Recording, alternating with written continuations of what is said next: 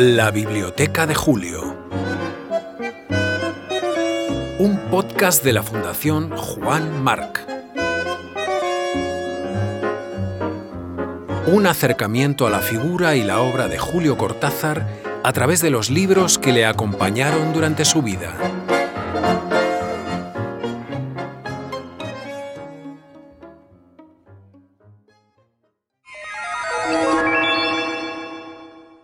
Trece. La trompetilla acústica. Leonora Carrington. Editorial Flamarión. París, 1974.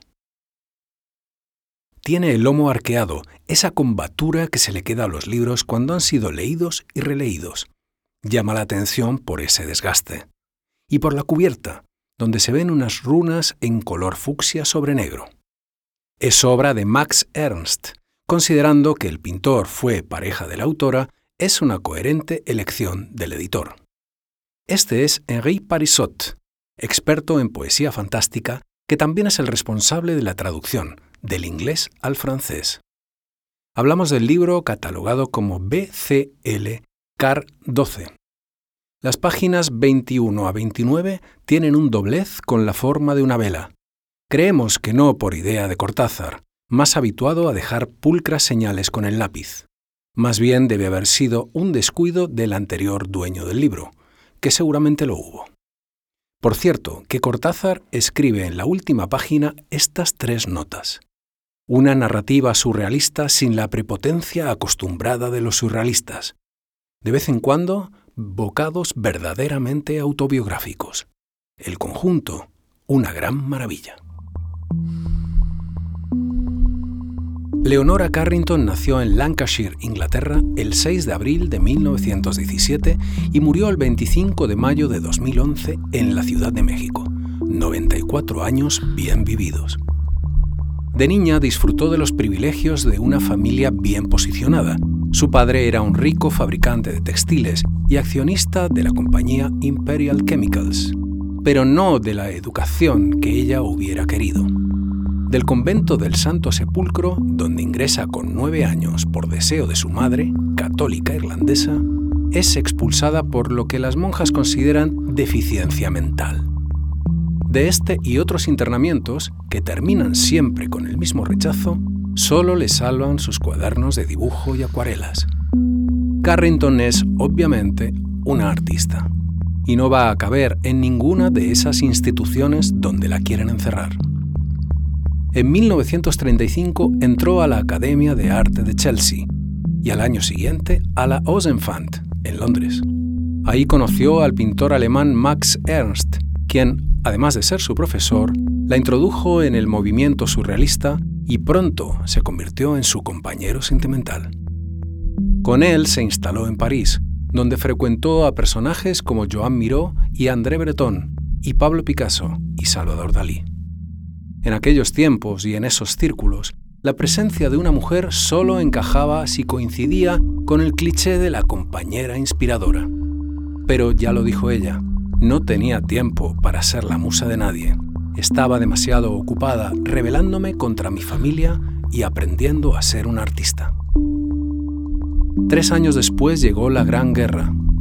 A Max Ernst le detuvieron los nazis y enviaron al campo de internamiento de Lemil, Leonora huyó a España, pero con tan mal tino que parece que tras una crisis psicótica terminó internada en un psiquiátrico en Santander.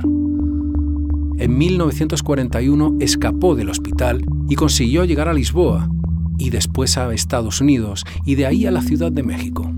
En la capital mexicana transcurren sus siguientes 40 años, en los que eclosiona como pintora y también como escritora en su casa del 194 de la calle Chihuahua, en la colonia Roma, recibe las visitas de sus amigos, entre ellos otra pintora, española y exiliada, de nombre Remedios Varo, y también otros artistas, entre ellos Julio Cortázar.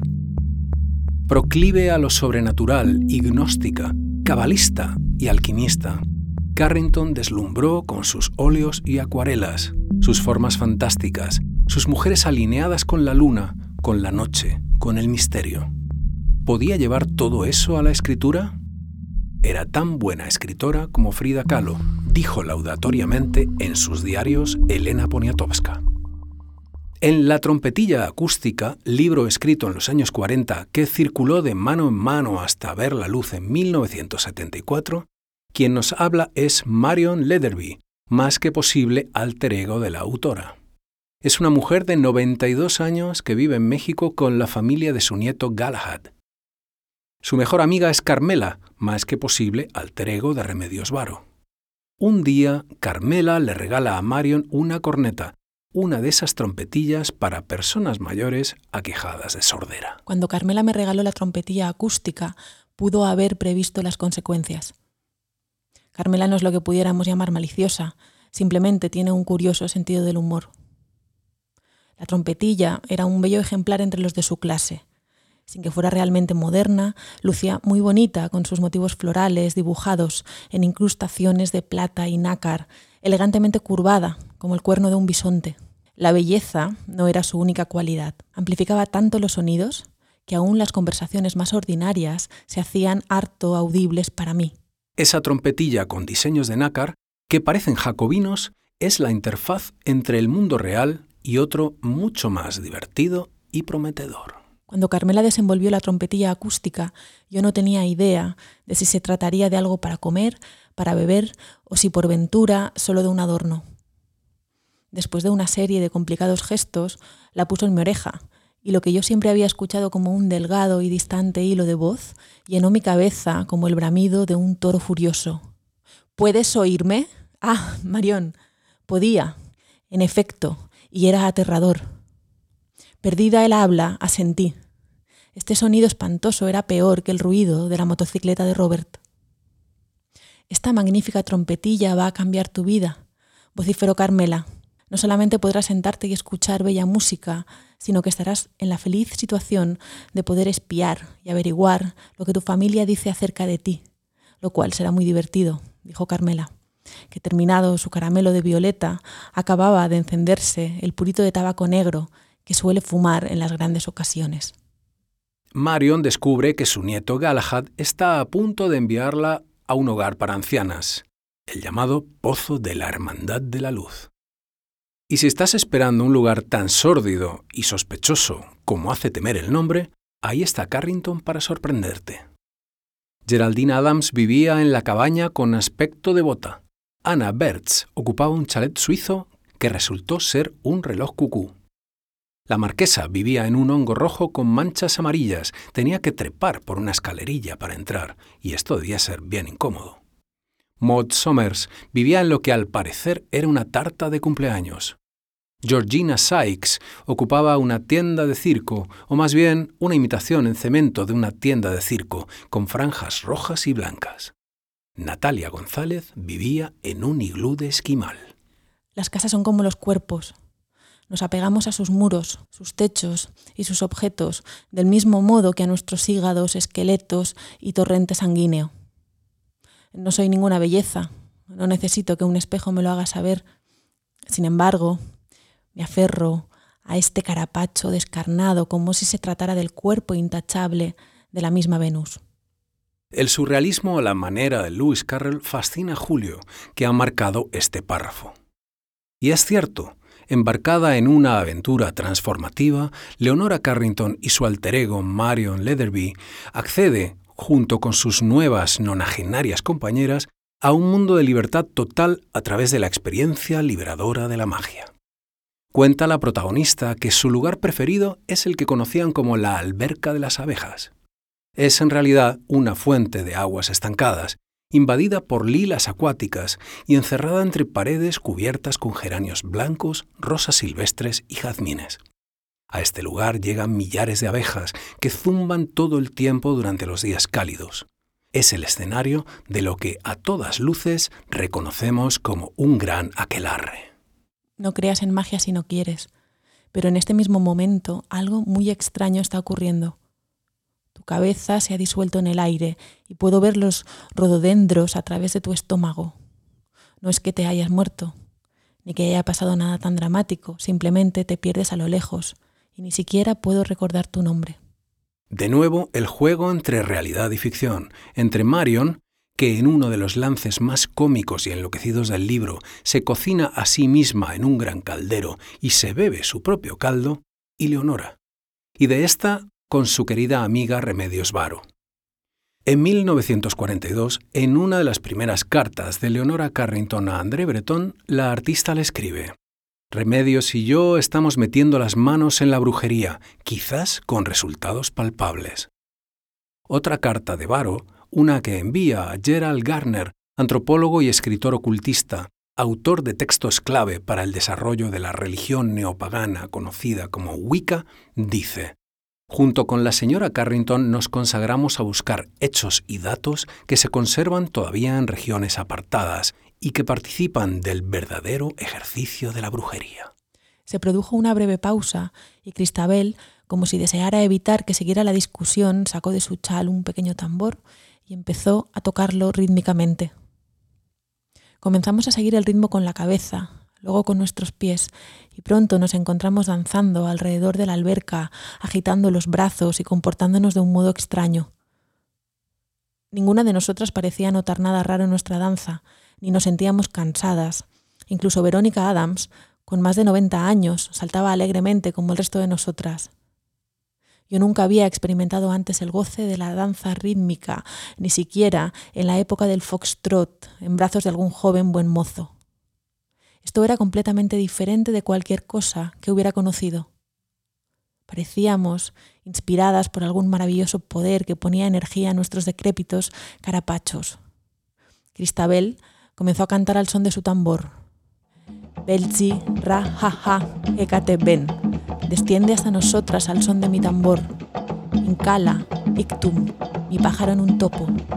Arriba el Ecuador y abajo el Polo Norte. Eptalum, tam, polum, crece y multiplícate. Llegan la luz del norte y los gansos salvajes. Incala, belchi, tam, polum, el tambor. Alta reina del tártaro, apúrate, ven ya. La correspondencia entre el aquelarre y el cónclave femenino está a la orden del día. La trompetilla acústica fue, desde su aparición, objeto de veneración por autoras feministas como la estadounidense Susan Rubin Suleiman, que destacó la cualidad revolucionaria de su humor.